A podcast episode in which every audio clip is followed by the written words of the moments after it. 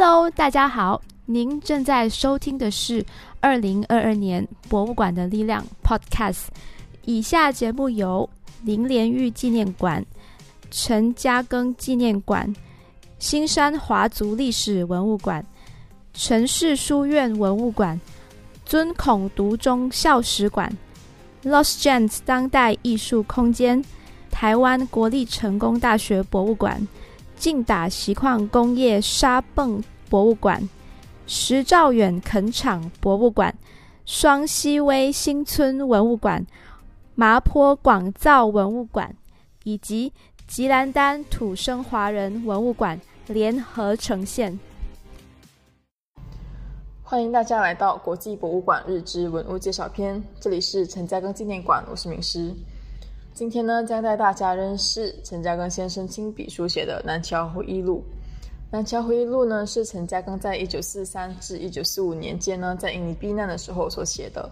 那时他已年近七十哦，因南桥领袖的头衔呢被日军通缉，必须隐姓埋名的过日子。那也是在这段时间呢，执笔把自己的一生的这个所见所闻呢都写了下来。那由此诞生的回忆录的内容哦是非常细致的，包含了他对国家教育南桥的期望啊和念想，还有他每个决定背后的意义哦，这一切呢都在他手中从记忆变成了文字。那对于这本书的完成，陈嘉庚先生在序言中写道。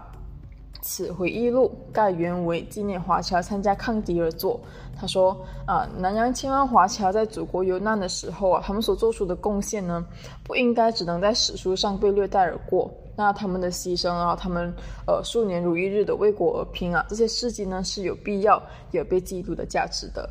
那如今陈嘉庚纪念馆呢所收藏的文物之一，就是带有陈嘉庚自己的手稿，还有一九四六年呢由新加坡颐和轩出版的第一本南桥回忆录哦。那书中呢有关南桥技工和南洋华侨筹政祖国难民总会的记录，呃，大部分人的名字啊、电报内容啊、汇款细节呢，都是有被一字一句的记下的，内容之详细和完整，真的十分令人震惊。那除了这些很详细的内容啊，陈嘉庚呢也用文字把他自己的真性情呢表露无遗。那嗯，比如他在批判呃传统社会的时候，他会毫不掩饰的使用不知大义、语不可及、献媚无实等很犀利的字句去去批判他们。那在针对公益活动的时候呢，他也直接说到：若寸寸计较，无以可成。实实在在的表现出他伟大的目标和他很正直的这个三观和气度哦。那这样子有趣的文字哦，不管是做一本回忆录，还是一份史料呢，都会让人觉得哎，越读越感兴趣，从而去加强我们想主动了解相关事迹的这个欲望。那一直以来哦，我们都知道陈嘉庚先生亲自心学以上养文的概念呢，已经成为了他的核心精神，也带领了后来许多文教事业的发展嘛。那办学做公益这些事情呢，看起来是都能用金钱解决哦。可是，在那个时代哦，有钱并不代表什么都能做。那南桥回忆录呢，收录了很多篇有关于办学的事物。那师资缺乏、学生罢课、校事不顺等，光是厦大和集美学校呢，就近十篇记录。可见那个时候，即使他一个人独自哦，独自将这个学校去建设出来哦，可是教育事业呢，并不是单方面努力就可以达成的。而且啊，对于当时的教育系统的这个不完善呢，陈嘉庚先生也直接说到，南洋教育之弊端各自为政，犯而无统。那他也在《南洋各属之华侨教育一品》里面呢，很简短的总结了自己对各地教育条例的观点，并以他很丰富的这个经验呢，为后人巩固了有教无类的办学信念。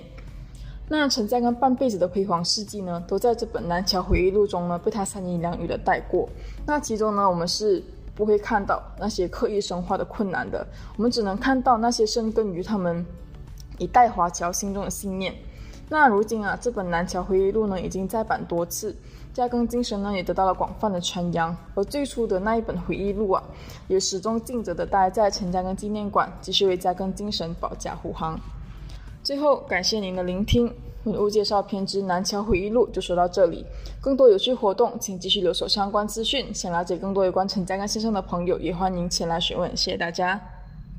感谢大家的收听，请大家继续留守我们的二零二二年博物馆的力量 Podcast。我们将从二零二二年五月十八日至二十九日，连续十二天中午十二点。准时放送各馆的文物介绍给大家。想知道这些文物馆有哪些有趣的文物吗？那就一定要留守我们的 Podcast，我们将为您一一介绍。同时，请大家 follow 我们的 Facebook 和 Instagram at LLG Memorial，也欢迎于这段期间到以上文物馆游览打卡换礼物哦。敬请留守，精彩不断，让您每次收听都大开眼界。